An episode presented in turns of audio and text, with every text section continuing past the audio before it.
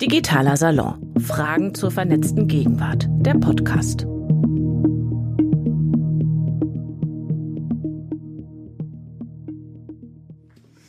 Herzlich willkommen auch von meiner Seite. Mein Name ist Katja Weber. Schön, dass ihr alle da seid.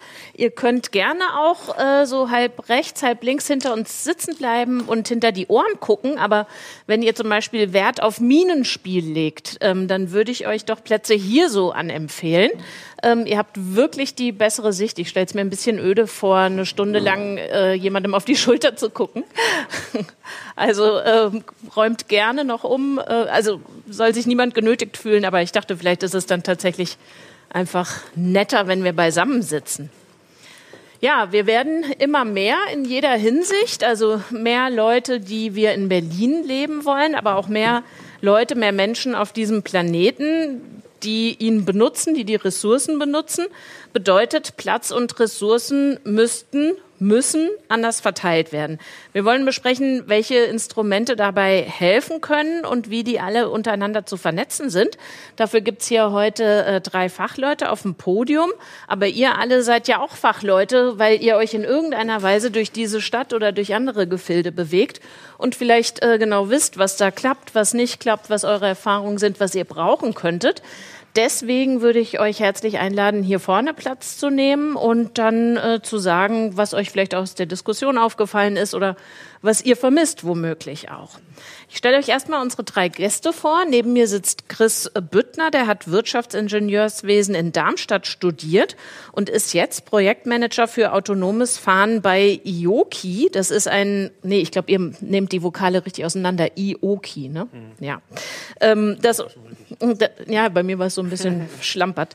Das Unternehmen gehört zur Deutschen Bahn und entwickelt Mobilitätskonzepte nicht nur für große, sondern, was ich ganz spannend finde, auch für kleine Kommunen, für lokale Verkehrsbetriebe, vielleicht auch ähm, für große Arbeitgeber, die denken, was könnte ich denn so meinen Arbeitnehmerinnen, Arbeitnehmern anbieten, um die Wege ein bisschen zu bündeln. Und dann überlegt ihr euch, wie sieht denn dieser Service aus? Also was bringen wir da auf die Straße oder auf die Schiene? Wie sieht denn auch die App aus? Also wie nutzerfreundlich ist das? Das alles soll aus einer Hand kommen.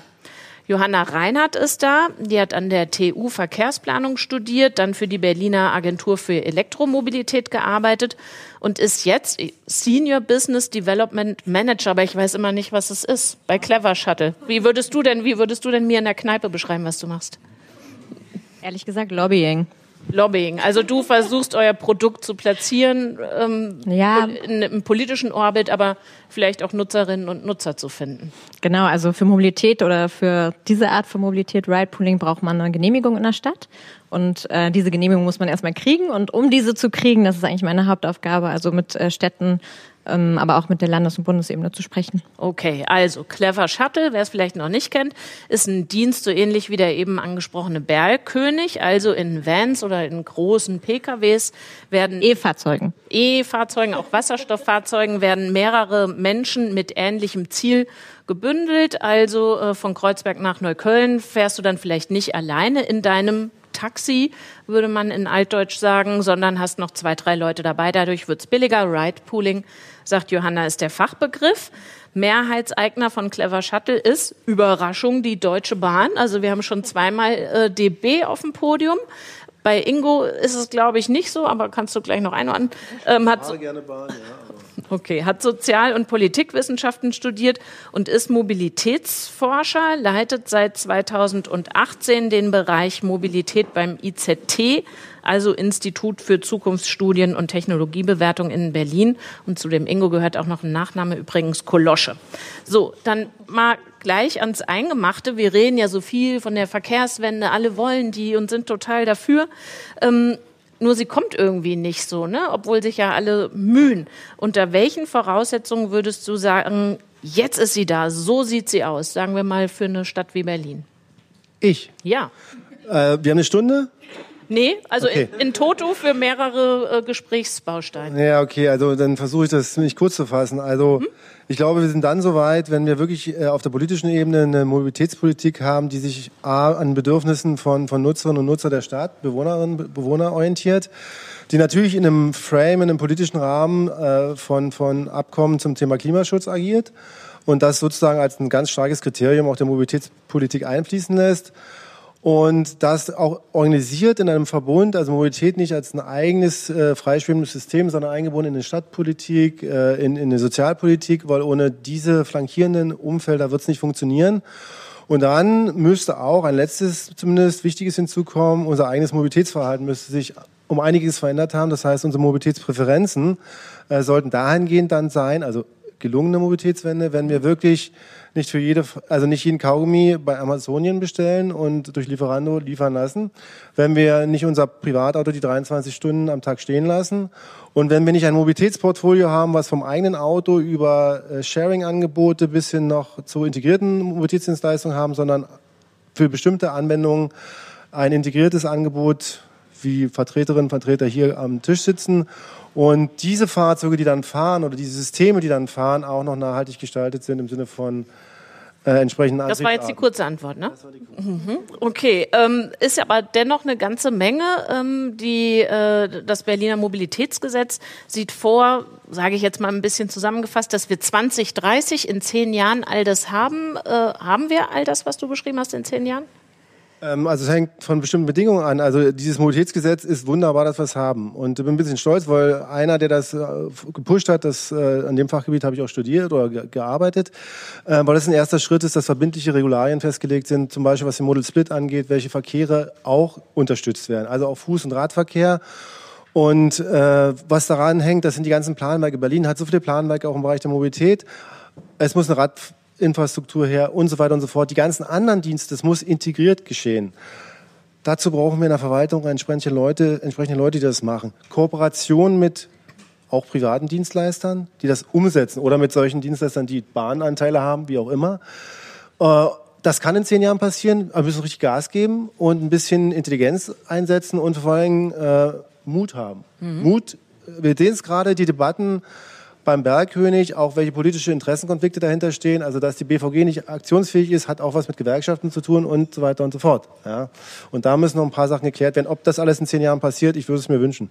Also wir halten schon mal fest, wenn wir von Verkehrswende oder Mobilitätswende äh, sprechen, geht es nicht um Arbeiten im Bereich Hoch-Tief oder Gleise oder so, sondern es ist im Grunde ein kultureller Wandel, der jeder Einzelne, jeden Einzelnen betrifft, in dem, was er oder sie nutzt, um sich durch die Stadt zu bewegen.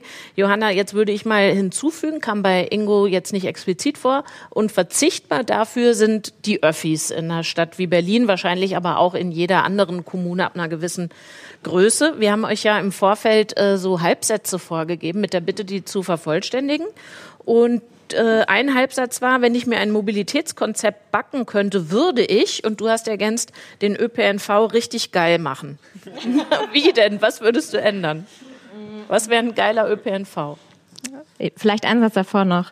Ich glaube, dass wir eigentlich relativ gut wissen, was wir wollen, also wo, was Verkehrswende heißt und wo wir hinwollen für die Stadt, also weniger private Autos in der Stadt, mehr grüne Fläche, intelligente Mobilität, alles einfacher und so weiter. Ähm, und wir wissen eben auch, dass wir weniger private Autos hier brauchen. Und deswegen geile Öffis. Also wir schaffen, oder das Verkehrsmittel, das am meisten Personen transportieren kann in der Stadt, ist eben der öffentliche Nahverkehr. Bus und Bahn, äh, U-Bahn dauert allerdings ganz schön lange, vor allen Dingen U-Bahn das auszubauen. Also es ist, hm. dauert lange, ist teuer. Die können aber die meisten Leute transportieren und eigentlich auch am umweltfreundlichsten. Und Öffis geil machen heißt eigentlich für mich, dass wir diese ganz neuen Angebote, die kommen, auch noch als Teil der Öffis mit integrieren können, sodass du, egal wo du hin musst, äh, schnell von A nach B kommst und das Transportmittel findest, das dir da irgendwie hilft. Und Jetzt ist es so, dass, also wir machen immer so Studien, wieso nutzen uns äh, Kunden ähm, auch anstelle von ihrem Auto, aber auch anstelle vom ÖPNV. Und da wird als erstes immer genannt Komfort. Der Komfort ist schlecht, äh, ich muss zu oft umsteigen, ich habe zu lange Wartezeiten, ich muss zu weit zur nächsten Haltestelle laufen, äh, ich fühle mich nicht sicher. Also da kommen ganz viele Gründe, ähm, wieso das zurzeit noch nicht so ist. Und der ÖPNV sagt immer, sie sind die Lösung und sehen sich eigentlich jetzt schon als ja, die, die alles reißen müssen. Aber wenn man mal ehrlich ist, dann ist da in letzter Zeit relativ viel oder eigentlich nichts passiert. Also wenige Innovationen und es gibt auch wenig Verlagerungseffekte vom Auto auf den ÖPNV gerade. Und deswegen müssen wir den ÖPNV geil machen. Also Verlagerungseffekte heißt, dass Leute ihr Auto stehen lassen und stattdessen mit dem ÖPNV fahren. Aber und bist du dann nicht mit Clever Shuttle genau an der Stelle dabei? Du sagst Komfort, kann Ja. ich genau bestätigen. Äh, wenn ich den Bergkönig benutzt habe, dann war das die Alternative zur U-Bahn. Spät abends, keinen Bock, zehn Minuten am Alex rumzustehen zum Umsteigen. Zack, rufe ich das Ding an, fertig. Oder äh, hol's mir herbei. Lockst du nicht im Grunde, wenn du sagst, der, der Öffi ist vielleicht so der Verkehrs also einer der Player, die wir brauchen, aber so ein bisschen in die Jahre gekommen.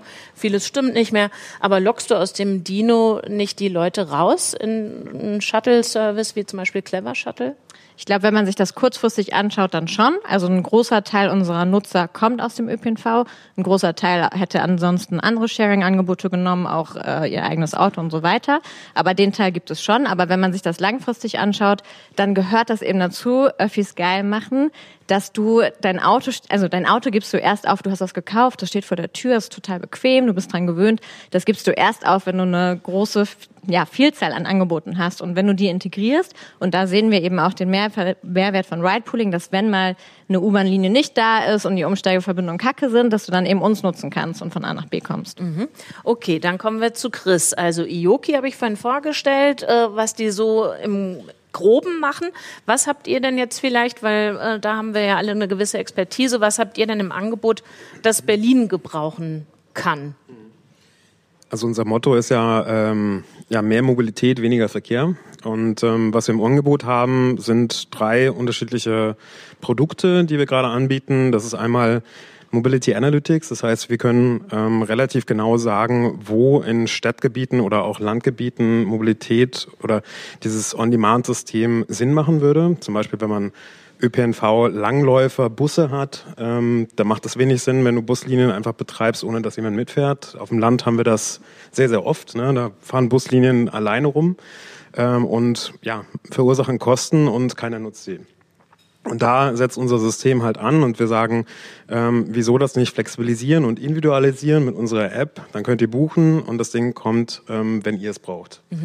Ähm, das ist das Erste. Das Zweite ist natürlich, ähm, wie bei Clever Shuttle, auch eine Softwareplattform. Also man braucht die entsprechende Infrastruktur in Form von Apps, in Form von Backend dahinter. Und das Dritte, wir wollen natürlich auch nach vorne gucken und sagen, ähm, wie sieht's mit der Mobilität der ganz, ganz fernen Zukunft aus? Und das ist autonomes Fahren, ähm, weil wir glauben, ähm, Mobilität ähm, muss flexibilisiert und kontrollierbar sein in der Zukunft und das glauben wir halt mit autonomem Fahren zu erreichen. Und wenn ich jetzt dann wieder auf den Berliner Kontext runtergebrochen so eine App wie Yelby nehme, äh, habt ihr da auch die Finger im Spiel? Also das wäre doch so ein Produkt, was ihr entwickeln könntet oder entwickelt haben könntet. Ähm, ja, das ist noch eine andere DB-Welt, äh, in der Yelby zu Hause ist. Ähm, wir, ich glaube, für Berlin wäre es wichtig, gerade in diesem Bergkönig-Kontext zu überlegen, wo man diese On-Demand-Angebote nutzen kann, ohne den bestehenden ÖPNV zu kannibalisieren. Deswegen war ich auch immer ein großer Vertreter von dem Bergkönig BC, also diesem Außenbezirk Bergkönig, weil da kann man wirklich sagen, okay, ähm, vielleicht sind die Randbezirke eher abgeschnitten ähm, vom ÖPNV und können damit halt näher an die Innenstadt kommen und näher an die Innenstadt auch geschattelt werden. Das wäre tatsächlich äh, jetzt meine äh, Frage an dich gewesen. Berlin ist ja so ganz gut durchwirkt mit Linien und Verbindungen, sagen wir zumindest innerhalb des S-Bahn-Rings. Da allerdings und da auch wiederum an der dichtesten äh, Stelle, da wo es am knubbeligsten wird, war der Bergkönig unterwegs oder wird es noch sein bis Ende April oder vielleicht doch bis Ende 2022. Mal sehen. Ähm, was hättet ihr denn im Stadtrand anzubieten oder was hättet ihr ähm, einem Dorf in Brandenburg anzubieten, wo zweimal am Tag der Bus kommt, nämlich wenn Schulkinder abgeholt und zurückgebracht werden? Also wir haben einen ganz guten Use Case, was es angeht in Hamburg, nicht in Berlin, aber in Hamburg. Ähm, und zwar haben wir da analysiert, dass ähm, gerade im Randgebiet so zwei S-Bahn-Linien sich kreuzen und so scherenförmig auseinandergehen. Und die Mitte ist quasi so ein bisschen abgeschnitten vom ÖPNV. Und da genau haben wir unser System eingesetzt. Und ähm, das Ganze funktioniert im ÖPNV-Tarif. Das heißt, wenn man eine Tageskarte hat, kann man dieses On-Demand-System nutzen.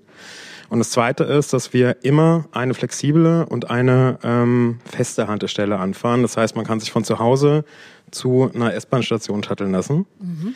Und das ist für mich dann die Integration, weil man dann sagt, okay, ähm, man kann dann auch weiterfahren in die Innenstadt rein und hat trotzdem ein flexibles Verkehrsmittel. Mhm. Du sagst, ihr habt da Daten erhoben. Wie denn? Wie habt ihr denn gewusst, äh, dass das die Antwort ist äh, auf eine Frage, die da im Raum steht? Mhm. Naja, da greifen wir natürlich auch auf einen großen Wissensschatz der Deutschen Bahn zurück. Ne? Ähm, die Deutsche Bahn kauft natürlich auch bei Mobilitätsdienstleistern ähm, oder bei Mobilfunkdienstleistern Daten ein. Das heißt Bewegungsdaten in dem Fall, anonymisiert. Ne? Wir wissen nicht, wer dahinter steckt. Ähm, und wir ähm, ja, ziehen halt daraus auch demografische Daten aus zum Beispiel Datenbanken wie Mobilität in Deutschland und haben dann ein eigenes Tool gebaut, wo wir dann ähm, in einer Simulation testen können, ähm, wo Menschen wohin fahren oder gehen oder welche Verkehrsmittel auch immer nutzen. Und habt ihr da schon Feedback, wie gut das läuft, wie gut es angenommen wird? Es läuft sehr gut, ja. Mhm. Also wir haben auch ganz, ganz gute Pooling-Quoten. Also wir poolen ja Leute auch in diesen Fahrzeugen. Ähm, ich glaube, wir haben über 100.000 Leute schon transportiert seit letztem Jahr. Mhm. Ähm. Jetzt hat Ingo so, als du sagtest, sehr gut mit dem Kopf so gezuckt. Ich wusste nicht, was zustimmt oder so ein dann doch abgewürgter Widerspruch. Nee, nee, das nicht, aber ich meine, also cool wäre nicht so gefunden, wenn man, wenn man sagt so nicht, aber ich glaube es einfach mal, dass es läuft, weil ich meine, mit, mit, mit, mit dem Angebot ist, es gibt ja noch äh, aus der wissenschaftlichen Sicht sehr wenig äh, Studien über die verkehrlichen, empirischen Wirkungen und so weiter und so fort. Aber die, das wenige, was es gibt, da ist unter anderem das System gerade in Hamburg sehr gut weggekommen. Also es gibt nämlich noch andere Aspekte, die in solchen Diskussionen leider immer viel zu kurz kommen. Und da zahlt dieses System, ist auch gut weggekommen, äh, ist die Frage der, der sozialen Inklusion. Das heißt, wie viele Leute haben Zugang zu solchen Systemen? Über die Notwendigkeit und äh, wie toll das ist und schick und technisch, ja, unbenommen. Frage ist nur, und deswegen geht's da auch politisch heiß her, ist, äh, ob ich, wenn ich aus einer Kommun kommunalen Sicht Mobilität als einen Teil der Daseinsvorsorge verstehe, wie ich das sichern kann. Also Minimum muss da sein, also das heißt eine Zugänglichkeit, irgendwo muss eine Haltestelle sein. Wir kennen die Probleme. Jetzt gibt es diese Dienste, die diese Lücke füllen können. Ja, die wollen aber auch bezahlt werden. Und dann geht's dann los. Ja, da ist der Streit um den öffentlichen Raum da. Ja, den Streit um öffentliche Gelder. Also ein Bergkönig, der, der Clash geht darum zu sagen, Warum sollen wir, ich meine, wir werden ist ein privatwirtschaftliches Unternehmen, die auch ziemlich plattformökonomisch unterwegs sind, äh, also das, warum sollen die äh, subventioniert werden und Geld bekommen? Ja? Das ist eine berechtigte Frage. Ich habe damit jetzt keine Wertung reinbringen wollen. Aber deswegen komme ich zu meinem Ausgangspunkt zurück, gucken, äh, welche Bedarfe da sind, wo ist es sinnvoll, das rein und bei ihm ist das Wichtige. Das zeigt sich immer mehr bei den Beispielen, die laufen. Wenn das eingebunden ist in den öffentlichen Verkehr, meinetwegen Kommunalbetrieben oder die, durch die kommunale Verkehrsbetriebe in der Kooperation, das Ticketing-System darüber läuft, dann haben wir schon mal, was Inklusion angeht, einiges gewonnen. Und äh, vielleicht noch ein Beispiel. Also das Max-Planck-Institut hat erstaunlicherweise so einen kleinen Ecobus entwickelt, den haben sie im Harz laufen lassen, um im ländlichen Raum die anderen Lücken zu schließen. Also nicht, wo der leere Bus fährt, sondern wo gar nichts ist. Ja? Und das läuft genauso nach dem gleichen Prinzip. Ist sehr, sehr gut angenommen worden von den Leuten. Das ist nämlich auch die andere Seite. Mhm. Zeigt es den Leuten, lasst es ausprobieren. Erst dann kriegen wir auch ein, ein Feedback, ob es funktioniert. Dass nicht das andere passiert, was wir bei vielen Teilen der Mikromobilität sehen, dass da irgendwas reingebracht wird, weil es angeblich cool ist, aber eigentlich ein Milliardenmarkt ist. Und wie gesagt, Mobilität ist ein Gut, was jetzt richtig auch verscherbelt wird. Das geht an manchen Bedürfnissen vorbei und das brauchen wir vielleicht nicht. Mhm. Aber diese Art und Weise ist eher ein Weg, wo es äh, funktionieren könnte. Jetzt möchte ich an euch nochmal appellieren. Äh, jetzt war schon so viel da, der Bergkönig, Stadt und Land, äh, die Öffis und so weiter. Kommt gern nach vorne, also einfach auch mitten ins Gespräch rein und stellt eure Fragen oder äh, sagt, was ihr dazu zu sagen habt. Du hast gerade gesagt, Ingo, ähm, gucken, welche Bedarfe da sind. Und wir waren bei Stadt und Land. Gucken wir gerade viel zu doll, weil es sich natürlich im kapitalistischen Sinne lohnt, auf die Metropolen und Ballungsgebiete. Ich meine, wenn man deutschlandweit mal zusammenrechnet, wie viele Leute JWD wohnen, sind das ja auch ein paar. Also werden die mit ihren Mobilitätsbedürfnissen, du sagst, es ist äh, Aufgabe der Daseinsfürsorge, ausreichend als User solcher Angebote überhaupt wahrgenommen? Ähm, sicherlich nicht ausreichend. Also der Fokus ist urban. Das ist erstmal in den Städten, weil da sind auch die Leute, die das Kleingeld haben. Und wenn man sich, wenn man sich anguckt, wer das fährt, ob Clever Shuttle, Bergkönig und so weiter, dann ist das eine bestimmte Klientel mit einem bestimmten äh, sozioökonomischen Hintergrund. Und da denkt man nicht als erstes an, an den ländlichen Raum. Ist das Ganze wirklich noch privatwirtschaftlich betrieben, das heißt ein ökonomischer Geschäftsmodell, wo ich Geld verdiene, dann lohnen diese ländlichen Räume eher nicht. Da wird keiner hingehen. Deshalb gibt es diese ganzen Experimente. Zunächst Insellösung. Ja, manch einer äh, Door-to-Door oder so versucht es so mit Experimenten auf der lokalen Ebene. Die Debatte haben wir schon seit 100 Jahren, also dass der ländliche Raum vernachlässigt wird. Und es gibt x äh, Überlegungen, deswegen stimme ich dir vollkommen zu. Wir haben kein Problem, die Probleme zu sehen. Wir haben teilweise nicht mal das Problem, dass wir keine Lösung hätten. Es fehlt allein die Intelligenz, das zusammenzubringen. Ja, jeweils in den ländlichen Regionen. Und da ein letztes, wenn ich sage Bedürfnis, alles richtig. Es gibt zum Beispiel eine andere Form als so diese datenbasierte Analytiken, sondern eine intelligente Form der Mobilitätsbeobachtung. Das heißt wirklich zielgruppenorientiert. Ja. Die TU hat das jetzt mal für Pankow gemacht, also wo es dann von, von Schüler bis Rentner mal zu gucken, um die Bedarfe zu ermitteln. Das ist auch eine, Form, eine komplexere Form. Die könnte auch öffentlich institutionalisiert werden, um konkrete An Angebote zu machen und die auch durchzurechnen und dann bestimmte Sachen zu vermeiden. Ja? Und ein letztes, ganz letztes, das muss ich, unbedingt, muss ich unbedingt loswerden. Es ist, wir dürfen uns auch nicht an einem orientieren. Wir sind ja nun äh, Bewohner der Spätmoderne und entsprechend individuell ziemlich verwöhnt. Das heißt, Convenience und äh, Flexibilität sind die höchsten Güter in der Mobilität. Aber man darf nicht erwarten und nichts wird das äh, ermöglichen, dass ich wirklich äh, Wiener Sänfte von zu Hause individuell nach meinen Wünschen überall hingetragen werden. Manchmal muss ich noch mal zur Haltestelle laufen, manchmal muss ich mal umsteigen. Also ich will sagen, wir Gehen sollten, ist eine Option. Genau, wir sollten halt nicht diese auch sozusagen ähm, diese Mobilität so äh, convenient gestalten, also wie wir sie gar nicht beliefern oder, oder darstellen können. Wenn wir jetzt Johanna bei dieser, äh, Entschuldigung, ich wollte äh, Johanna gerne noch mal reinholen in diese Debatte Stadt-Land. Jetzt ist Clever Shuttle unterwegs in Berlin, München, Dresden, Leipzig, Düsseldorf und Kiel und auch da nur da in diesen Städten, wo es zentral und dicht ist, dürften denn Menschen in Brandenburg oder vielleicht nehmen wir das kleine Messer und sagen, am Stadtrand Berlins auf euch hoffen oder wird Clever Shuttle nie nach Lichterfelde kommen? Wir sind schon Lichterfelder. Ihr seid nee. Lichterfelde. Ich habe heute geguckt auf die App und nee, außerhalb des Gebiets. Also wir haben in Berlin ein Betriebsgebiet von 300 Quadratkilometern. Das ist relativ groß. Wenn man sich dabei den Bergkönig anschaut, der hat 60 Quadratkilometer gehabt, einfach mal zum Vergleich. Ne? Ähm, es ist so, vielleicht als allererstes, dass wir, wie du gerade gesagt hast, privatwirtschaftlich, eigenwirtschaftlich unterwegs sind und am Anfang, wir sind 2016 auf den Markt gekommen sind, äh, gekommen und erstmal getestet haben, funktioniert dieses Pooling überhaupt? Wird das von den Kunden angenommen? Wollen die mit uns fahren? Nehmen die das in Kauf, dass ihr einen Umweg äh, fahren müsst, aber dafür weniger zahlen müsst und so weiter? Und da sind wir natürlich erstmal in die Städte gegangen, wo ein großer Bedarf ist äh, und eine große Nachfrage ähm, und auch eine Dichte, ne? also eine Bevölkerungsdichte, weil wir dadurch auch viel besser natürlich poolen können und Fahrt, Fahrtanfragen äh, zusammenlegen können. Und ähm, je nach Stadt ist das ein bisschen unterschiedlich, wie groß unser Betriebsgebiet ist. Das sind teilweise Auflagen von den Städten, teilweise können wir das frei wählen. Und Kiel ist, äh, das haben wir letztes Jahr im Sommer, die Stadt gelauncht war, erstmal unsere kleinste Großstadt mit 250.000 Einwohnern.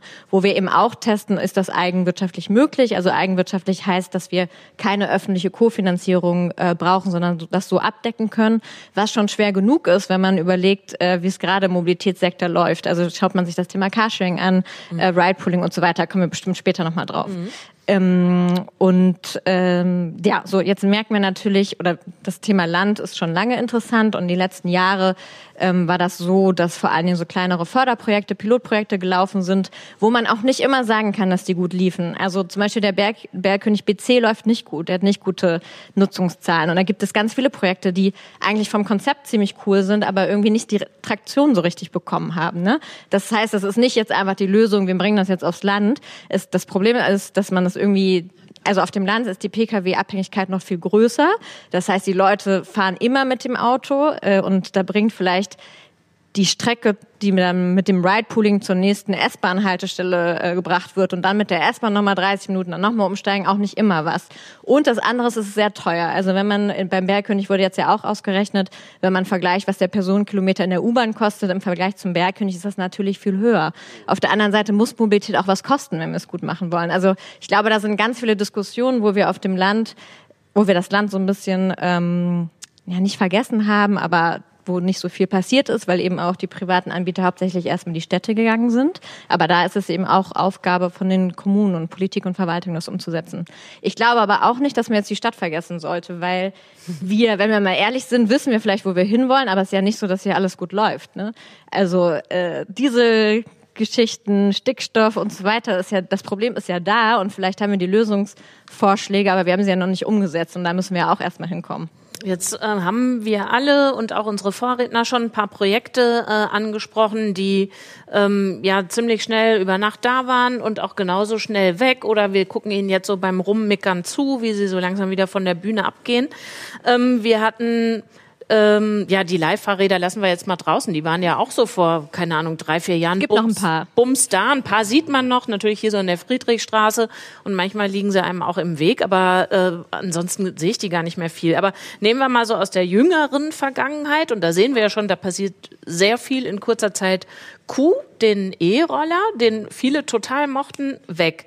Ähm, dann die Scooter aus dem Titel. Als ich mir heute den Titel nochmal vor Augen geführt habe, dachte ich so, boah, das ist ja so 2019. Riesenbart dran. Also die Scooter irgendwie kräht ja keinen Hahn mehr nach. Auch die kann man vielleicht mal auf der Friedrichstraße noch sehen äh, und stehen Touristen drauf. Aber ich kenne tatsächlich niemanden, der die ernsthaft nutzt und sehe sie eher so in den Rabatten rumfliegen. Und der Bergkönig, der wahrscheinlich auch bald von uns geht, wenn nicht noch irgendjemand die Schatulle findet, in, den, in der die 42 Millionen liegen. Wenn wir das jetzt mal auseinanderklamüsern und fangen vielleicht mal bei dem E-Roller an. Ingo, was ist bei Coop schiefgegangen? Das ist, das kann ich nicht beantworten. Weiß ich nicht, ähm, was, was da im Hintergrund Wir nehmen auch lief. Spekulationen. Ähm, Hypothesen. naja, nicht Spekulation, sondern ich würde es eher eine Ebene höher hängen, weil was wir jetzt gerade beobachten können, und die Beispiele waren, waren eine gute Illustration dafür, ist, dass es in die, zumindest in dieser Stadt, aber bei anderen Städten auch, die Städte machen es solchen Anbietern relativ leicht wohl reinzukommen. Ja, also Mhm. wenn, ich glaube, es ist jetzt so, wenn ich jetzt mit irgendjemandem heute. Abend Okay. äh, äh, eine Fritz-Limo teilen würde und, und wir hätten eine Geschäftsidee. Also ich habe mir sagen lassen, Frontend, Backend, Zeug hat man ziemlich schnell und dann würden wir ein Sharing-System oder irgendwas aufsetzen. Kann man auch Gut, kaufen. genau, oder so. Ähm, gut, vielleicht gibt es doch Barrieren, aber mich wundert trotzdem, dass die Zugangsbarrieren trotzdem da sind, dass äh, jeder so in die Stadt reinkommen kann und man sagt, okay, probiert euch aus und, und dann haben wir in dieser Stadt mehrere Carsharer, mehrere äh, Bikesharer und jetzt haben wir noch diese ganzen äh, ähm, Sammeltaxi-ähnlichen Geschichten.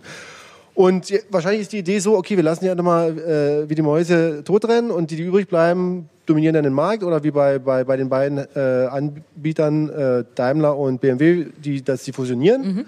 Also man überlässt es den Marktkräften und dann hat so ein Coup vielleicht keine Chance. Ich weiß es nicht, was die falsch gemacht haben. Aber da, Obwohl dass du ja ansprichst, diese Frage der Regulierung, das war ja, auch tatsächlich was, was bei den Leihrädern schon und dann auch bei den Scootern ganz viele Leute wahnsinnig geärgert hat, verständlicherweise, dass auf dem Platz der Gruppe, die eh den geringsten Platz in der Stadt hat, nämlich bei den Fußgängern, wird dieses Zeug hingestellt und dann sollen sie mal klarkommen.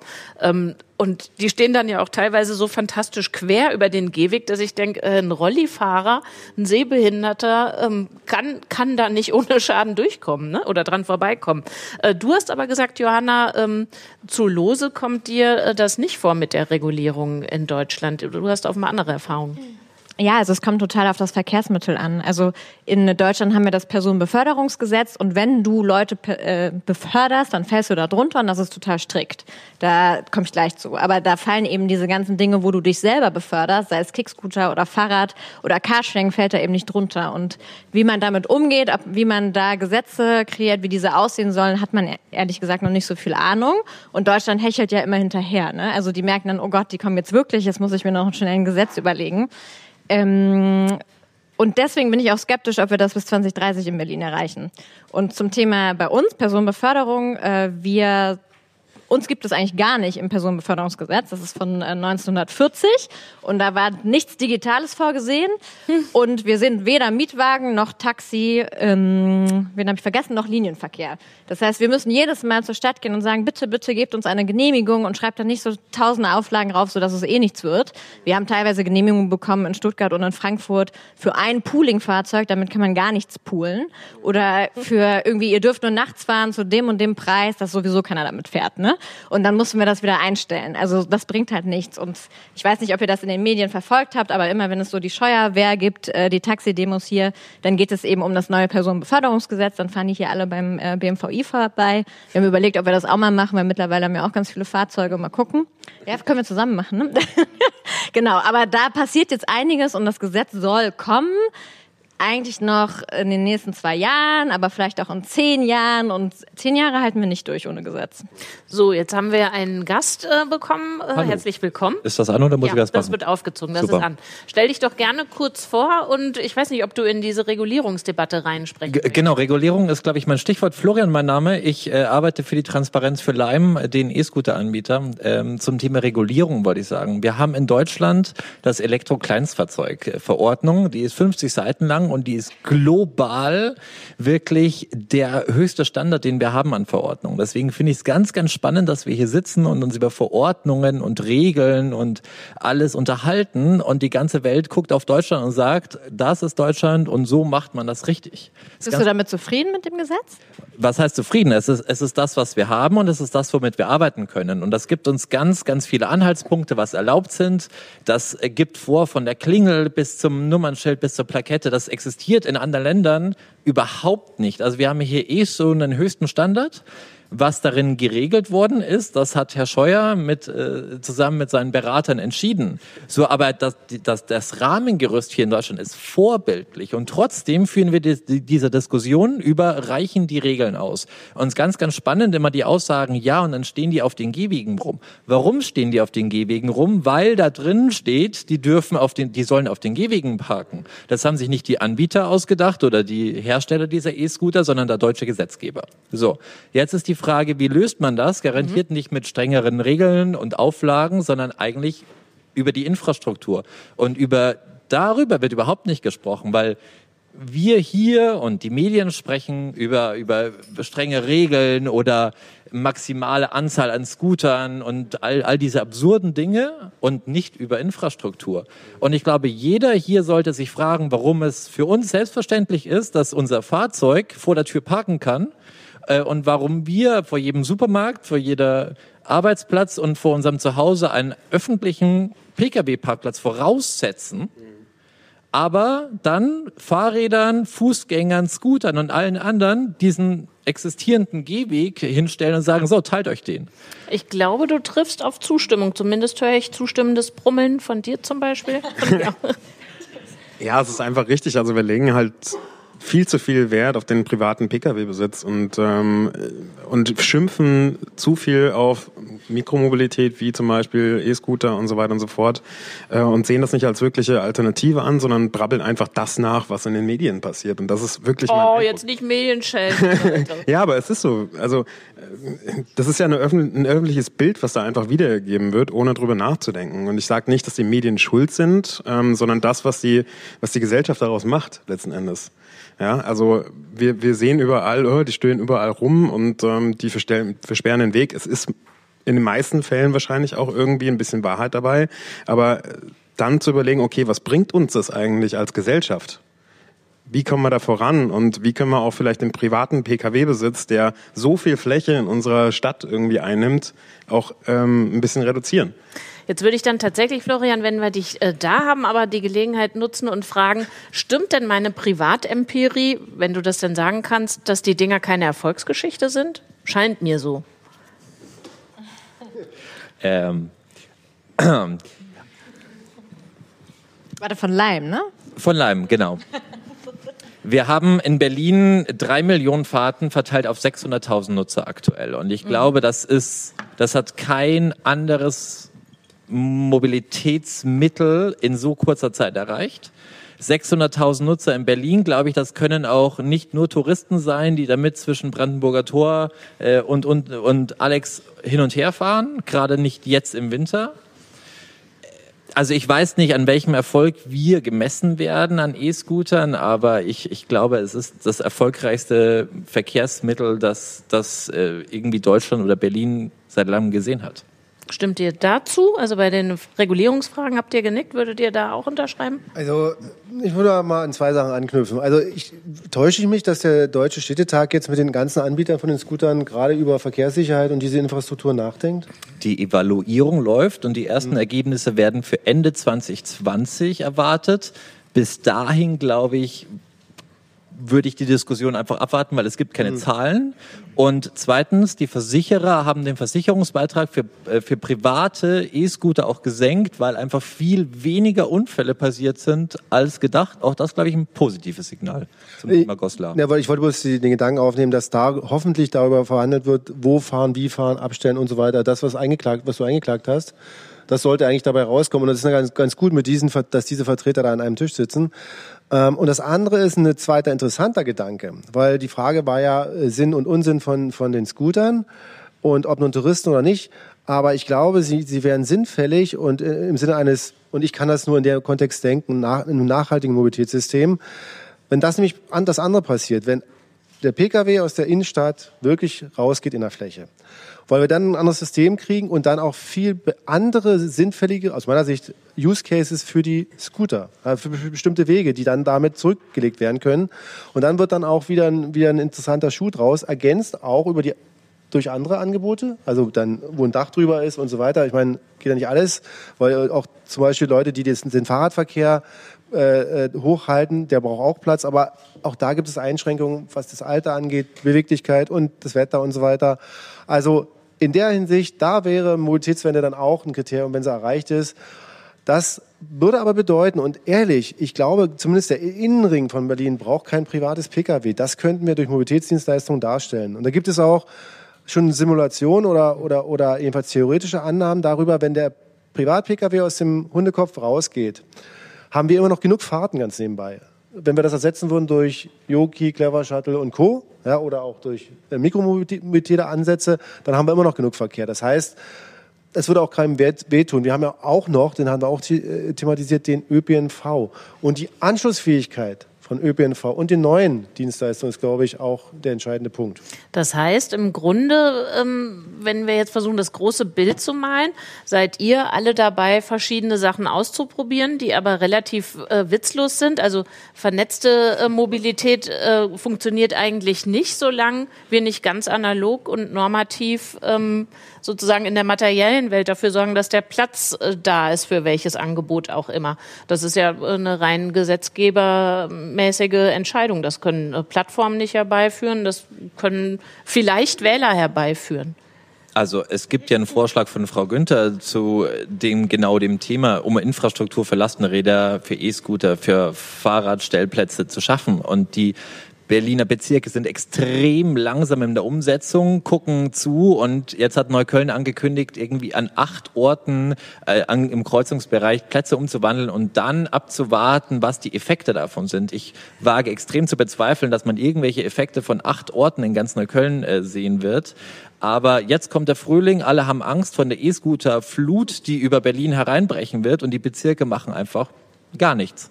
So, und deswegen, aber äh, das ist, das ist schnell gemacht, aber es ist deutsche Grundangst, glaube ich, dass Pkw-Plätze verschwinden, genauso wie das Tempolimit auf der Autobahn eine deutsche Grundangst ist und hier einfach unglaublich schwierig herbeizuführen. Und ich glaube, das Resultat sieht man, indem die ersten Mobilitätsangebote, gerade auch in einer Stadt wie Berlin, was ein Reallabor für Mobilitätslösungen ist, einfach schon wieder verschwinden, weil sie einfach nicht den langen Atem haben, den es braucht, um, glaube ich, hier die Infrastruktur zu schaffen.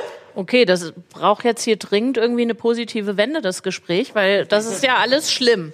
Ähm, was wäre denn dann eurer Ansicht nach zu tun? Also wo würdet ihr sagen, gut, ihr, äh, sage ich jetzt mal so, prokelt alle an euren Projekten, aber am Anfang haben wir das Bild entworfen, muss integriert sein, muss Platz haben, muss inklusiv sein. Wie kommen wir denn dahin? Da äh, fehlt ja da fehlt ja doch ein ganzes äh, Stück in dieser Brücke, in diese tolle Zukunft 2030.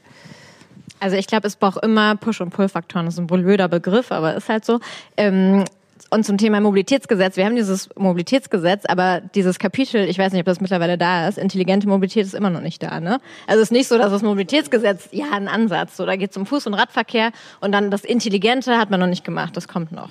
Ähm, so. Und Push- und Pull-Faktoren, was meine ich damit? Auf der einen Seite brauchen wir eben viele Angebote, ÖPNV, alles haben wir jetzt tausendmal drüber geredet. Und dann auf der anderen Seite brauchen wir auch Push-Faktoren zum Thema Mobilitätsverhalten, dass man sich irgendwie ändert und eben einem das leichter gemacht wird. Und da gibt es ganz viele Möglichkeiten, wie City-Maut, Parkraumbewirtschaftung, richtig teuer machen. Das ist so billig in Berlin. Ähm, ÖPNV-Ticket kann man günstiger machen, muss man nicht. Da gibt es viele Diskussionen, ob das sinnvoll ist oder nicht. Düsseldorf hat zum Beispiel Umweltspuren eingeführt. Das heißt, da wurden, ja, weiß ich nicht, ob die funktionieren. Für uns sind die gut, weil wir sind E-Fahrzeuge, dann müssen wir, können wir mal an dem Stau vorbeifahren. Also für uns funktionieren die. Äh, Umweltspuren, äh, da werden Straßenspuren genommen, wo dann nur Bus, äh, E-Fahrzeuge, Scooter und so weiter fahren dürfen. Ähm, so, wir müssen einfach mal anfangen und da, ich hasse es auch immer, den Ball wieder an die Verwaltung zu spielen, aber es ist leider so. Auf der einen Seite geben die uns tausend Kriterien, die wir erfüllen müssen, mit tausend Auflagen, die alle teilweise auch ein bisschen verrückt sind. Wir liefern das alles schön zu. Wir müssen auch immer ganz viele, geht, du hattest auch vorhin was zum Thema Datenbereitstellung gesagt, oder ich glaube in unserem Vorgespräch, wir liefern das zu, schaut sich gar keiner an, oder sehr wenige Leute schauen sich das an. Ähm, und die müssen einfach ein bisschen in die Pötte kommen. Ja gut, aber jeder, jede, die mal versucht hat, irgendwie bei dem zuständigen Bezirksamt dafür zu sorgen, dass an irgendeiner Kreuzung etwas mit geringem Aufwand verbessert wird, äh, wird wissen, das ist in Berlin leider nicht drin. Tut mir leid, dass ich jetzt selber diese bluesigen Töne äh, anschlage. Aber in der Tat ist es ja so, also ich scheitere daran, in meinem Bezirksamt die zuständige Person zu finden. Ich habe, glaube ich, mit nahezu allen gesprochen, aber niemand sagte, das Thema, zu dem ich frage, hat mit ihr oder ihm äh, irgendetwas zu tun. Also wenn äh, ihr jetzt alle noch dafür sorgen wollt, dass die Unis voll sind von Leuten, die Verkehrs- und Städteplanung studieren und die dann in die ähm, Berliner Verwaltung pumpen, bis dahin bin ich ja schon in mein kühles Grab gesunken. Du brauchst, du brauchst einfach den Passierschein 34b und dann kannst du das dann auch erledigen. Ne? okay. Nee, ähm, Spaß ich habe natürlich total crazy gedacht, ich könnte eine E-Mail schreiben oder anrufen. Total nee. verrückt. So Mobilitätsbeauftragte pro Bezirk. Wo wohnst du denn? Dann schicke ich dir den Panko. Kontakt. Panko. Und Ja, da hatte ich ich mit dir. allen zu tun und jeder hat mir gesagt, ich glaube Ihnen mit an Sicherheit grenzender Wahrscheinlichkeit sagen zu können, dass ich nicht zuständig bin. Und war dann ganz froh. Also Scheuer hat letzte Woche gesagt, dass er die, ich weiß nicht genau, ich kannte diesen Begriff nicht, weil ich nicht so tief da in Planfeststellungsverfahren. Genau, also er will dieses ganze Thema Planfeststellungsverfahren ändern, dass es eben nicht 15 Jahre dauert, bis eine S-Bahn gebaut wird und äh, drei Jahre, bis äh, irgendein Radweg äh, über eine Bundesstraße kommen kann, sondern dass alle wissen, dass da eben auch der Ball bei denen liegt und da soll jetzt was passieren. Ich glaube, das wäre ein großer Schritt. Scheuer wollte auch eine PKW-Maut, ne? Hab ich mal gehört. Hat auch nicht geklappt, ja. Aber es war auch nicht von ihm. Okay, das ist ähm, auch defetistisch. Glaubst du denn, daran, dass das möglich ist, diese Wende äh, hinzukriegen und zu gestalten in den Verwaltungen? Ich wollte nochmal anknüpfen an, was wir brauchen, weil das fand ich ein ziemlich wichtiges Thema. Ähm, du hattest eben gesagt, Mut. Äh, also Mut ist ein wichtiges, wichtiges Gut, was wir haben, ähm, um diese, sag ich mal, ja, Integration und so weiter hinzubekommen. Ähm, ich war, wir waren letztens bei einer Veranstaltung vom BMWI, ähm, Thema Reallabore. Und ähm, das ist schon mal das Erste, wo ich anknüpfen würde. Alle, Clever Shuttle ist ein Reallabor gerade. Ähm, Bergkönig ist, glaube ich, auch ein Reallabor so definiert. Also es hat einen bestimmten Zeitraum, wo es agieren darf. Und ähm, ich glaube, wir müssen anfangen, darüber nachzudenken, wie man vom Reallabor wegkommt hin in die Realität. Nämlich, wie kann man äh, Betriebsprozesse so ähm, definieren, dass sie funktionieren im realen Betrieb? Wie kann man das Personenbeförderungsgesetz so anpassen, dass es funktioniert in der realen Welt? Und da brauchen wir einfach Mut, um die Sachen auch zu Ende zu denken und nicht nur den Hype zu generieren. Ähm, ja, wir haben jetzt was Neues und ähm, lass uns mal Nutzer da reinpumpen ohne Ende. Jetzt würde ich tatsächlich, wir hatten es, glaube ich, ein paar Mal schon angetippt, aber nochmal das Thema äh, Daten, anfallende Daten würde ich gerne nochmal äh, hochziehen. Ihr alle generiert die, du brauchst sie auch für deine Arbeit. Bei euch fällt eine Menge an, bestimmt interessant für die Deutsche Bahn. Ähm, wie ist das denn bei, bei Lime zum Beispiel? Was macht ihr mit meinen Daten, wenn ich euch benutzt habe, wenn ich einen Roller benutzt habe? Was erwächst daraus? Wer arbeitet mit denen? Ähm, zwei Teile. Erster Teil. Um einen E-Scooter zu nutzen, brauchst du eine E-Mail-Adresse, eine Telefonnummer und ein PayPal-Konto. Wir wollen keinen Geburtstag, wir wollen keinen Namen, wir wissen sehr, sehr wenig über unsere Nutzer. So. Nee, aber ich meine jetzt dann- tatsächlich die Daten, ja, die beim Weg So, anfallen. und dann mit den Daten, die teilen wir mit den Städten. Und tatsächlich können wir daraus dann auch Empfehlungen ableiten, wo solche Abstellplätze zum Beispiel entstehen Mhm. sollen oder um natürlich auch äh, andere Verkehrsmittel zu optimieren. Wir wissen, wo die, wo die Hauptverkehrsströme zu welchen Zeiten sind. Wir wissen, wo Abstellplätze benötigt werden, wo die Infrastruktur verbessert werden muss. Das alles teilen wir schon aktiv mit den Städten. Teilweise Städte wie Hamburg fordern das auch aktiv von allen Anbietern ein. Und wir hoffen, dass, dass die Städte auch das Beste draus machen. Also ich glaube, international gibt es da sehr, sehr schöne Projekte für. Und wir hoffen, dass sich da auch viele mittelgroße deutsche Städte auch ein Vorbild dran nehmen, um ihre Infrastruktur zu was wäre denn so ein Beispiel für Berlin? Also was aus dem Datensalat erwächst äh, an Empfehlungen an die Stadt Berlin? Ähm, aktuell sind es tatsächlich Abstellflächen oder Umwandlung von Parkflächen, ähm, aber auch, wo wir zum Beispiel sehen, was sind Strecken, die viel befahren sind, die einfach über, über keine Infrastruktur für Fahrräder, äh, die, die Hermannstraße zum Beispiel. Also, glaube ich, viel befahren, unglaublich gefährlich mit dem Fahrrad oder mit dem E-Scooter die Hermannstraße entlang zu fahren. Ähm, und das sind dann eben Infrastrukturprojekte, die, die einfach priorisiert werden müssen.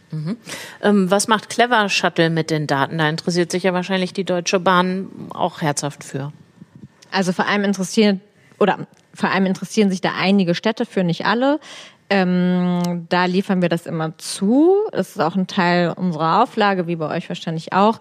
Eigentlich müsste das, müssten alle Städte das einfordern. Also in, in den USA ist das, zum Beispiel in New York ist das Standard. Du kannst nur auf den Markt kommen, äh, wenn du dort auch eine Schnittstelle bereitstellst und auch Daten zulieferst. Ich wundere mich, äh, dass das hier noch nicht so ist. Ähm, und ich wundere mich auch, dass es nicht verpflichtend ist, sich in so städtische Mobilitätsplattformen wie Yelby zu integrieren. Ne? Also die großen Carsharing-Anbieter sagen da, nö, wir haben unsere eigene Plattform. Plattform lebt halt nur von vielen äh, ja, für viel. Aber genau, ähm, die Bewegungsdaten liefern wir zu. Ich weiß nicht, wie viel da gerade mit gemacht wird. Ich glaube ehrlich gesagt noch nicht so viel. Aber für eine intelligente Verkehrsplanung ist es halt das A und O. Und wenn man sich anschaut, wie Verkehrsplanung teilweise jetzt noch gemacht wird, da sind wir, da wird gezeichnet. Dann, und wenn ihr euch überlegt, wieso da wieder auf einmal ein grüner Radweg kommt, wo wir den eigentlich gar nicht brauchen und die Hauptstraße, wo wir immer mit dem Fahrrad fahren, hat immer noch kein Radweg, dann liegt das daran. Und eigentlich hat es einen sehr großen Mehrwert. Um es nur noch mal ähm, ein bisschen in den Vordergrund zu holen, ähm, Rot-Rot-Grün in Berlin und ähm, die, das Grün, die grün geführte Senatsverwaltung interessiert sich nicht für eure Daten. Ich kann mir das nicht vorstellen. Wir kriegen doch dauernd erzählt, dass da jetzt Dutzende von Verkehrsplanern sitzen. Die müssen da jetzt nur erst mal ankommen und dann kommen die Radwege gleich hinterher. Vielleicht kommt das noch.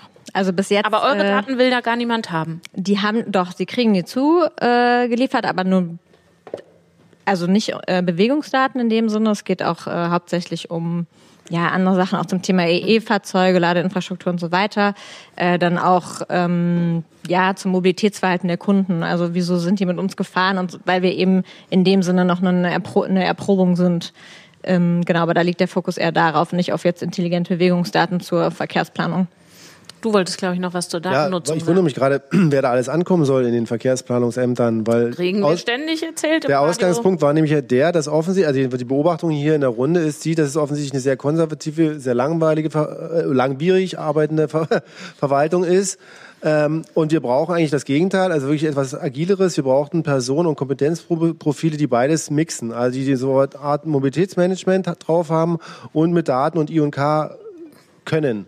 Ich glaube, mit solchen Personen kriegt man eine vernünftige Verkehrsplanung hin. Aber auch das, was ich jetzt gerade gehört habe, das Teilen von Daten und all diese Niedlichkeiten, müsste ja, und hier wurde sogar eingefordert, dass das verbindlich sein soll, also praktisch jeder Dienstleister, der hier in die Stadt kommt, müsste verpflichtet werden, das zu tun, weil das würde einer Verwaltung oder irgendeiner Beobachtungsinstanz ermöglichen, jene Mobilitätsbeobachtung nämlich durchzuführen. Und wenn ich mich noch recht erinnere, Jelbi hat auch, als sie gesagt haben, wir kommen, gesagt, ja, Jelbi ist erstmal das und jenes, aber wir wollen auch das Mobilitätsverhalten der Berlinerinnen und Berliner äh, kennenlernen, so niedlich formuliert, ja. Äh, wo, wo ein Großteil der Berlinerinnen und Berliner gleich mir erstmal aufgeschrien hat und gesagt, was macht ihr mit unseren Daten? Wo gehen die hin? Das ist die erste Frage und dem muss man sich auch auseinandersetzen. Und dann habe ich bei einer anderen Veranstaltung ein wunderschönes Wort, äh, ich weiß, also es gibt es offensichtlich, aber es beschreibt die Situation ganz gut. Es gibt sowas wie Planungsbeschleunigungsverfahren oder Plan äh, Planungsbeschleunigungsgesetze. Also nochmal extra Instanzen, die Planung beschleunigen sollen. Aber dadurch, wenn wir sowas brauchen, dann wissen wir ungefähr, wie es mit der Planung geht. Ich würde aber trotzdem auch eine kleine Lanze für ein bisschen Zeit in der Planung, obwohl wir sie nicht haben, äh, brechen wollen, damit dann wirklich mal sich vernünftig, intelligent ein Bild gemacht wird, was brauchen wir wirklich und dass sozusagen Verwalten einerseits nicht Getriebene sind und andererseits auch nicht die Blockierer, wie, wie sie teilweise äh, empfunden werden. Das heißt, du würdest äh, tatsächlich auch fordern, also äh, du schreist äh, insofern dann doch auch nach äh, Gesetzgebung, danke dir Florian, die äh, sagt, ähm, hol von allen Mobilitätsanbietern die Daten ab, lieber, lieber Bezirk, liebe Senatsverwaltung. Das Problem ist immer schon allein, wenn man das Wort Regulation oder Steuerung in den Mund nimmt, dann kippen gleich alle aus und denken hier sonst was. Was ich damit meine ist, um das an einem Beispiel, die finnische Lösung. Ja, das gibt auf der nationalen Ebene ein Gesetz, ähm, was sozusagen die Datenschnittstellen öffnet. Also alle sind verpflichtet, die in so ein, so ein, in so ein System reingehen, die Karten auf den Tisch zu legen, sprich die Daten. Ja? Und garantiert soll es werden, ich weiß nicht, wie es in der Praxis funktioniert, durch eine staatliche Instanz, die das auch kontrolliert, nämlich die Daten. Ja, also das ist ein, eine Variante, wie man das machen kann. Ich glaube, wir in Germanien kriegen wir das nicht hin, weil wir haben hier ganz viele Fürstentümer, die ihr eigenes Ding machen. Versuchen Sie mal im Ruhrgebiet äh, eine Verkehrsplanung zu machen, da planen Sie eine Straßenbahnlinie, die hört dann beim nächsten Fürstentum auf, die Schiene, weil der nicht mitmachen will. Und das meine ich mit dem Mut. Da müssen wir rüber, über die Hürden, sonst gibt es mit einer vernünftigen Planung und einer, ich sag's mal, einer Regulation, die halt nicht so gleich nach Bürokratie und Verrechtigung, Verregelung denkt, die wird es geben. Ich meine, wer einmal in dieses Personenbeförderungsgesetz reingeguckt hat, äh, das ist eine hochproblematische Angelegenheit. Selbst die Juristen sind da und es geht um die Experimentierklausel. Das heißt, um dieses kleine Nische, die es jetzt solche Experimente wie Bergkönig erlauben. Und der Kampf geht darum, das auf Dauer zu stellen. Ja, und das heißt dann bestellte Verkehre und finanzierte Verkehre. Und ich kann mir schon vorstellen, dass, dass manche Kommunen da sagen, na, ich würde erstmal gerne überzeugt werden, dass das wirklich verkehrlich und für meine Klientel, sprich meine Bewohnerinnen und Bewohner, sinnvoll ist. Ähm, jetzt reden wir tatsächlich über den Datenschutz. Du hast gesagt, ja, da sind die Deutschen immer besonders empfindlich, andererseits auch nicht ganz dumm, äh, mal drüber nachzudenken, was passiert denn damit eigentlich? Was würdest du denn sagen, ähm, Chris? Es muss ja, wenn die Daten, wie hier vielfach gefordert, genutzt werden müssen. Ähm, wer sollte die denn nutzen? Die öffentliche Hand? Oder dann, ich meine, Uber ist dran, so eine App zu programmieren. Im Grunde, ähm, Google bietet mit dem Routenplaner tatsächlich ja eigentlich auch schon das und arbeitet äh, dran, das zu verfeinern äh, und, und ähm, zu modernisieren. Wo sollten diese Daten anlanden? Also wo ist die Instanz, die was Sinnvolles damit macht? Das knüpft, glaube ich, ganz gut an das Thema an, was wir eben hatten, weil ich glaube, ähm, Städte und Kommunen haben so eine Macht, ähm, genau das zu verwalten. Und da sieht man wieder die fehlende Digitalkompetenz auch ähm, von deren Seite, weil letzten Endes ähm, können ja sagen, okay, du darfst hier was aufnehmen und du nicht. Auch im Hinblick auf autonomen Fahren ist es ein sehr, sehr großes Instrument, weil man braucht nicht nur Sensorik im Fahrzeug, man braucht nicht nur Intelligenz im Fahrzeug, sondern man braucht auch Kartenmaterial, wo sich dieses Fahrzeug dann orientieren kann. Und das ist ein Riesenasset, was ähm, im Moment noch ungenutzt ähm, bei den Städten und Kommunen liegt. Wir brauchen einfach nur sag ich mal, die Kompetenz, das Ganze auch zu nutzen. Ähm, also, sag ich mal, die technische Kompetenz, diese Daten ähm, ja aufzubereiten und auch zur Verfügung zu stellen und dann auch, sag ich mal, die Verwaltungskompetenz zu sagen, okay, ähm, du kannst diese Daten nutzen, aber ähm, du musst nach unseren Regeln spielen. Und das würde ich einfach sagen. Also es muss bei den Städten und Kommunen liegen. Es muss bei den Städten und Kommunen liegen.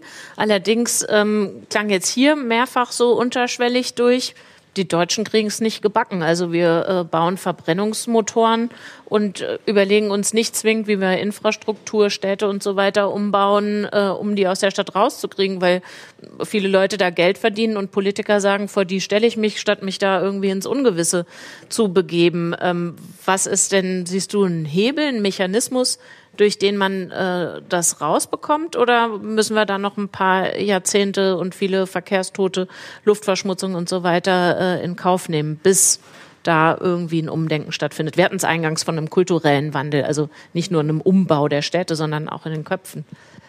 Also ich glaube, dass eigentlich schon recht viel passiert, auch wenn es langsam ist. Und wenn man mal überlegt, als wir 2016 gestartet sind in Deutschland, da waren wir der erste Ride-Pooling-Anbieter und da haben uns alle für verrückt erklärt. Und es war Also es war wirklich schwer, eine Genehmigung zu kriegen, weil keiner wusste, wie die so aussehen soll. Was ist das überhaupt? Was ist das? Ist das jetzt Carsharing oder ist das ein Taxi oder was auch immer? Ähm, und seitdem kriegen wir ganz viele Anfragen von kleinen Städten und Kommunen, ob wir nicht mit unserem Angebot da hinkommen können. Also die merken, also es ist klar, neue Mobilität kommt, es gibt ganz viele neue Formen. Städte und Verwaltung, wir schieben zwar oder viele Probleme liegen da, aber eigentlich können sie auch nichts dafür. Also in Frankfurt zum Beispiel ähm, war die Stadt total kaputt gespart. Wir hängen dann da beim Ordnungsamt anstatt der Verkehrsplanung, was natürlich auch schon falsch ist. Beim Ordnungsamt hängt dann noch das Thema Geflüchtete, Prostitution und so weiter und so fort. Die hatten auch noch eine äh, Klageverfahren am Hals, das heißt, die werden drei Monate raus. Ähm, so, das heißt, die müssen erstmal irgendwie Kohle kriegen, da wieder Kompetenz aufzubauen und das muss irgendwie nochmal neu strukturiert werden. Also ich will das auch nicht immer, manchmal können sie das auch gar nicht ändern und äh, manche Bezirke hier, mit denen wir zusammenarbeiten, die haben gar nicht die Technik, um überhaupt unsere Datensätze hochzuladen. Ja, also die können die gar nicht öffnen. Da kriege ich das in die Excel-Tabelle. Genau. Ja, also ist wirklich so. Oder in ähm, wir unterliegen der Rückkehrpflicht, das ist auch, wir müssen nach jedem, nach jeder Beförderung zurück an den Rückkehr, äh, an den Betriebssitz fahren, was auch verrückt ist. Aber das wollte jetzt äh, die Stadt ähm, Dresden überprüfen und dann mussten wir denen so ein Aktivitätsprotokoll für eine Woche von 30 Fahrzeugen zuschicken und dann saß da jemand mit Lineal und hat probiert aus unserem Datensatz zu lesen, ob wir uns denn auch dran gehalten haben. Also das, äh, die brauchen neue Leute und dafür brauchen sie Kohle und dann muss das irgendwie attraktiver werden. Und das andere, wir selber können ja auch schon anfangen, ne? Und ich freue mich immer, also man ist immer bisschen schockiert, dass alles so langsam läuft. Aber wenn wir uns jetzt anschauen, dass vielleicht das Thema Flugverhalten und ähm, innerstädtischer Flugverkehr äh, oder innerdeutscher Flugverkehr sich ändern, so wie das in Skandinavien passiert ist, dann ist das ja schon mal eine richtig starke Leistung, wo ich mich auch total darüber freue und sehe, dass wir da auch selber einen neuen Stellenwert legen. So, liebe Leute, Last Call. Vielleicht habt ihr einer, einer von euch noch eine Frage, möchte die so aus dem Dunklen stellen oder doch noch mal zu uns kommen. Das wäre jetzt die Gelegenheit für einen energischen Hechtsprung nach vorne. Ich würde euch noch kurz die Gelegenheit dazu geben. Und zwar äh, gerne noch mal Ingo in der Zeit fragen. Du hast nämlich diesen Satz, damit ich mich frei bewegen kann, Komma ergänzt mit, brauche ich Platz, Sicherheit, Orientierung. Ich glaube, über Platz haben wir äh, gesprochen hier vorne. Aber was meinst du denn mit äh, Sicherheit und Orientierung? Ähm, also Sicherheit, äh, zum Beispiel, ich bin ein bekennender Öffi-Fahrer, ja, ich habe nichts anderes und äh, ich, viele wollen mich immer zum Fahrradfahren bekehren. In dieser Stadt ist mir das zu stressig. Da habe ich Angst. Das, das ist mit Sicherheit gemeint, schlicht und ergreifend. Mhm. Mit, mittlerweile ist es auch so, und das ist wirklich jetzt kein Jammern oder irgendwie hier das, das Untergang des Abendlandes, aber es ist halt nicht möglich in dieser Stadt, nicht überall, so, dass ich träumend auf den Fußweg gehen kann. Ne? Das hat mit verschiedenen, ob das vom Kinderwagen über den Scooter bis zum Fahrrad, alles. Ja? Aber auch, auch Leute, die gehen. Und das meine ich mit Sicherheit. Also das, das ist hätte ich nicht ganz eher gern. wieder Platz? Ja, man könnte die Boulevard, Boulevard, Boulevards mhm. gestalten, hoffentlich, dann wäre das. Und Orientierung ist halt wirklich ähm, Orientierung in dem Fall. Ich kann das nur aus der, aus der Sicht des, des, der öffentlichen äh, darstellen. Gestern, ich wollte irgendwie umsteigen, die S2 42. Der Ring. Ja, genau, Ring, 20 Minuten. Und Orientierung meint, wo ist die nächste Alternative, dass ich dahin komme, woanders. Wo das halt wissen die ja selber nicht. Äh, Da, da sagen mir dann Ja. tatsächlich äh, die dafür abgestellten Servicekräfte am Ring, wo das ja ständig ist, das ist das reinste Chaos. Und Ja. wissen auch weiter nix. Also so Genau. puncto Verkehrsfluss. Okay, äh, die Gelegenheit zum Flanieren und Träumen äh, können wir dann vielleicht im, ab Juni wahr machen. Hier ein Stück auf der Friedrichstraße wird für drei Monate äh, gesperrt. Da wird mal experimentiert und geguckt, wie fühlten sich das an, kommen wir damit klar? Können die Einzelhändler überhaupt überleben oder muss Lafayette dann zumachen, weil irgendwie die Autofahrer nicht mehr hinkommen? Ähm, jetzt haben wir aber hier noch äh, einen energischen äh, Mitsprecher hier auf den letzten Metern. Willkommen. Ja, hallo, ähm, mein Name ist Martin. Ich äh, arbeite als Politikberater in der Public Affairs Agentur und wir haben einen sehr starken Bereich im Mobilitätssektor, also einige Kunden, die wir da beraten. Auch zu diesen Themen hier. Ähm, ich hätte zwei Punkte. Also ich wohne seit 92 in Berlin ähm, und muss ehrlich sagen, ich bin echt froh, dass äh, die E-Scooter auf die Straße gekommen sind, weil ähm, mit dieser Vorwelle der Leihfahrräder, weil endlich Druck in der Pipeline ist, muss ich mal sagen. Denn wir reden nicht über, über ein primär Verwaltungsproblem oder ein primäres Problem der Leute, wie sie sich bewegen soll, wollen, sondern wir reden eigentlich über eine politische Fragestellung. Welche Art, wie wollen wir die Stadt gestalten? Das ist ja die Grundfrage. Die wird jetzt verhandelt. Und mit den E-Scootern ist meiner Beobachtung nach so viel Druck auf der Straße entstanden, dass man nicht mehr sagen kann, wir schieben das auf die lange Bank, das Thema, sondern jetzt muss gehandelt werden. Äh, ich selber würde mich als Bewegungsagnostiker bezeichnen. Also das heißt, mir ist es eigentlich ziemlich egal, was für ein Vehikel ich benutze. Äh, ich fahre gern Fahrrad täglich äh, zur Arbeit, ich fahre auch mit den Öffentlichen, ich fahre aber auch gern Auto. Ja? Und wir haben jetzt hier eine Diskussion gehabt, die sehr stark davon ausging, ja, ähm, wir teilen entweder geteilter Verkehr, also Ridesharing oder ähm, Carsharing oder E-Scooter, Öffis, äh, das ist alles gut für die Innenstadt. Nun müssen wir aber auch sehen, dass wir vor der, noch vor der Realität stehen, dass hier mehrere Millionen Fahrzeuge in Berlin angemeldet sind, auch gerade in Mitte. Und unser Büro ist hier äh, ähm, da in der Reinhardtstraße. Und wenn ich dann schaue, was da für Autos stehen, dann sind das nicht die ganz kleinen Fahrzeuge, weil dort viele Unternehmen und Verbände sitzen. Das sind auch viele Fahrzeuge, die wahrscheinlich im äh, sozusagen im täglichen Commuting hier reinkommen, da abgestellt werden. Also das, diese Realität haben wir heute nicht betrachtet. Ja, was passiert denn mit den 44 Millionen Kfz in Deutschland? Was machen wir mit denen? Wir wissen, dass die 98 Prozent oder mehr der Zeit rumstehen. Also das wäre jetzt die Frage eigentlich auch, wie integrieren wir denn das in dieses Konzept hinein? Und da würde ich gar nicht mal über dieses Stadt-Land, ich glaube, das sind total losgelöste Diskussionen voneinander. Äh, aber okay. privater, Motorverkehr, motorisierter Individualverkehr. Weil mir der Christian vorhin genau, schon ja. gezeigt hat, ich soll den Sack zumachen. Lass uns tatsächlich, vielen Dank für die Frage, das noch äh, diskutieren. Wir waren jetzt so, ähm, Dankeschön, so einig, äh, ja, da muss was passieren, Autos raus aus der Stadt. Dann jetzt, ich weiß, so willst du dich gar nicht verstanden wissen, aber ich spitze es mal zu, die Autofahrerperspektive, nö. Warum denn? Also nun äh, habe ich das Ding, was wollt ihr machen? Äh, wollt ihr es mir entreißen und zwangskommunalisieren oder was? Also was geschieht mit den, ich glaube, 1,2 Millionen Fahrzeugen, die 2018 in Berlin zugelassen waren, was tatsächlich, du hattest es ja gesagt, äh, ein Rekordwert war. Also die Anzahl der Zulassungen in Berlin steigt. Was machen wir mit den Pkw, mit den privaten Pkw? Also, die, die müssen raus. Das ist ganz schlicht einfach. Vielleicht ich mein, gut. Ich meine, äh, ich meine das jetzt nicht irgendwie, dass das irgendwie diktatorisch erfolgen muss, aber ich kann dann nur mit einem Gleichnis oder einem Beispiel kommen. Das zitiere ich halt immer gerne, weil es funktioniert. Das ist Wien. Da kann man sich die Verkehrspolitik angucken, da können sich die Maßnahmen angucken. Und da ist es nun mal darauf hinausgelaufen, dass, dass, dass der MIV oder Pkw-Verkehr unattraktiv gemacht wird. Ich sage es mal vorsichtig. Ja? Und dass, dass das Ganze flankiert werden muss, auch mit, mit Kampagnen und Möglichkeiten sozusagen, dass das nicht so als man nimmt mir was weg, dieses typische hier in Germanien, bloß keine Verzichtsdebatte, ne, das geht gar nicht. Äh, es geht nicht sozusagen, wenn ich, wenn ich fordere raus, dann ist das ein, lang, ein längerer Prozess. Der, da kann zum Beispiel die Stadt Bremen, anderes Beispiel, durch stationäres Carsharing haben die es wirklich geschafft und können es nachweisen empirisch, dass Leute freiwillig das Fahrzeug auch abgeschafft haben, weil sie es nicht mehr brauchen. So eine unterschiedliche Facetten hat das Ganze, um dieses Ziel zu erreichen, weniger Blech, zu haben, also mehr Fläche zu gewinnen, wie ich träume, ja. Und ich gehe davon aus, dass die Leute das auch als positiv empfinden, ja. Und ich gehe auch nicht davon aus, dass wir 100 Prozent erreichen, also alles weg, ja. Es bleibt, es wird noch auch gefahren, aber ich glaube, die Menge an Fahrten und an Fahrzeugen muss reduziert werden und das kann erstmal in inneren Bereichen von Städten beginnen. Jetzt äh, waren da ja zwei Aspekte drin. Zum einen äh, Verzichtsdebatte, bloß nicht führen, da sind die Deutschen super empfindlich. Eingangs sagtest du aber, ähm, statt diese Debatte zu führen, eher äh, positive Anreize schaffen. Was könnte das denn sein? Man könnte ja auch nicht sagen, ich nehme dir was weg, sondern ich gebe dir was. Also wo könnte man denn den Leuten, ich meine, in die Reinhardtstraße mit dem Auto zu fahren, also ich bin überhaupt noch nie drauf gekommen, äh, weil es derart dämlich auch einfach ist. Ähm, aber was könnte man den Leuten, die denken, verdammt nochmal, ich will das aber, weil hier läuft meine Musik und hier hängt äh, mein Wunderbaumgeruch und hier ist alles, wie ich das haben will. Ähm, Leute, die darauf nicht verzichten wollen, auf diese Art von Privatsphäre im, äh, in der Mobilität, was könnte man denen denn anbieten? Also in der Innenstadt, finde ich, muss das Auto weg.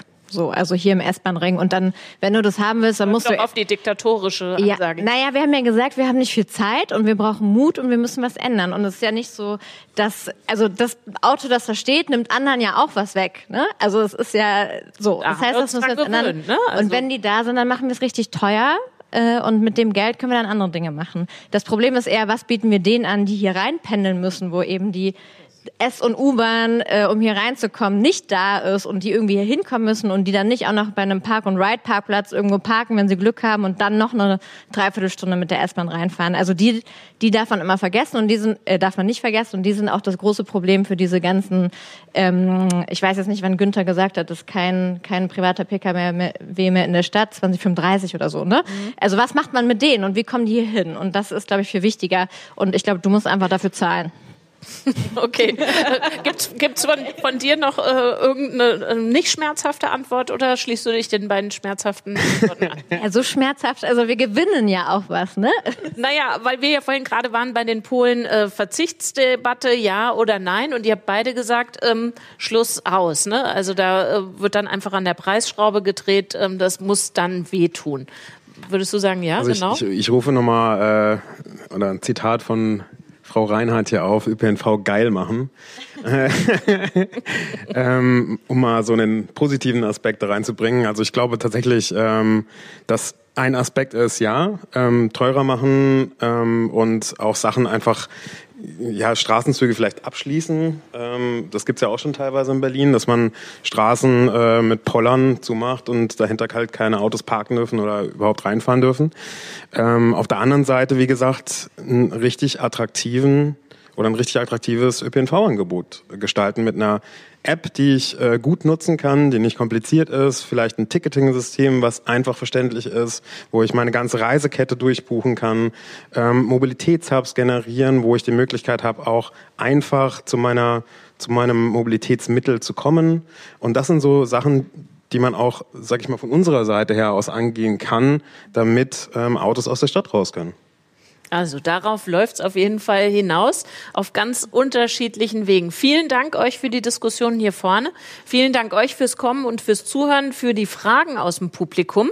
Ähm, am 25. März sehen wir uns hoffentlich wieder zum Thema Grün hinter dem Bildschirm. Also die Frage, wie passen, oder vielleicht noch offen ja, gefragt, passen Digitalisierung und Umweltschutz zusammen?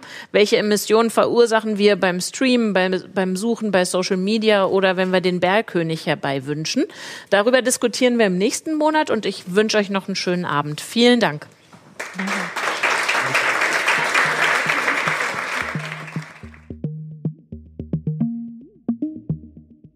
Der digitale Salon ist eine Produktion des Alexander von Humboldt Instituts für Internet und Gesellschaft und der Kooperative Berlin.